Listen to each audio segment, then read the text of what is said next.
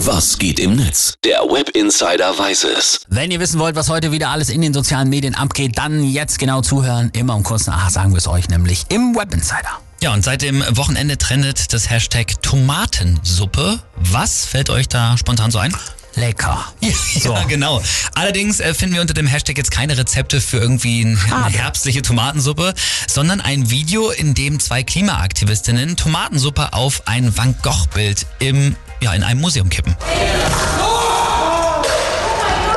Security. Are you more concerned about the protection of a painting or the protection of our planet and people? Das ist doch auch wieder viel zu viel. Ja, das ist jetzt halt die Diskussion im Netz. Also passiert ist das in der National Gallery in London. Das Bild äh, sind die berühmten Sonnenblumen von Van Gogh und die Aktivistinnen der Umweltgruppe Just Stop Oil haben sich dann halt auch noch mit Sekundenkleber an die Wand neben dem Bild geklebt und gerufen, ist Kunst mehr wert als Leben. Und das Bild war übrigens hinter einer Glasscheibe, also dementsprechend ist es nicht beschädigt worden. Immerhin, ich habe gerade mal gegoogelt, das Bild hat einen Wert von 84 Millionen Dollar. Nochmal Glück gehabt. Eieiei. So, jetzt schauen wir mal ins Netz. Marina Weißband twittert da. Der Klimawandel droht die meisten menschlich, die meiste menschliche Kultur zu zerstören, all die Werke unserer kollektiven Erinnerung. Was man äh, da, äh, wenn man das falsch findet, pardon, dann muss man dringend aufhören, die Energiewende zu blockieren. Das ist nämlich wie Tomatensuppe auf einfach alles werfen und zwar jeden Tag. Hat sie auch nicht unrecht.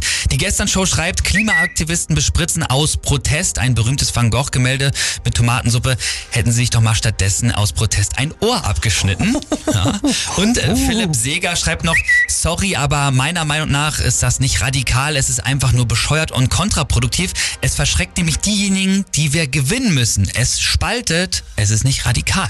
Da muss ich sagen, äh, sehe ich das ziemlich ähnlich Ja. wie Philipp. Dann hier noch Michael Meyer, der twittert, zwei Frauen bewerfen ein Gemälde mit Tomatensuppe, riesiger Aufschrei, aber Menschen sterben im Iran durch das Regime, im Mittelmeer ertrinken Menschen auf der Flucht, Klimakrise, da das Schweigen im Walde. Ah, klar. Ja, und äh, Mickey Beisenherz, der hat noch geschrieben, dass diese Vollspackos ihre 15 Minuten Aufmerksamkeit dadurch gekriegt haben, dass sie das Van Gogh-Gemälde mit Tomatensuppe attackiert haben.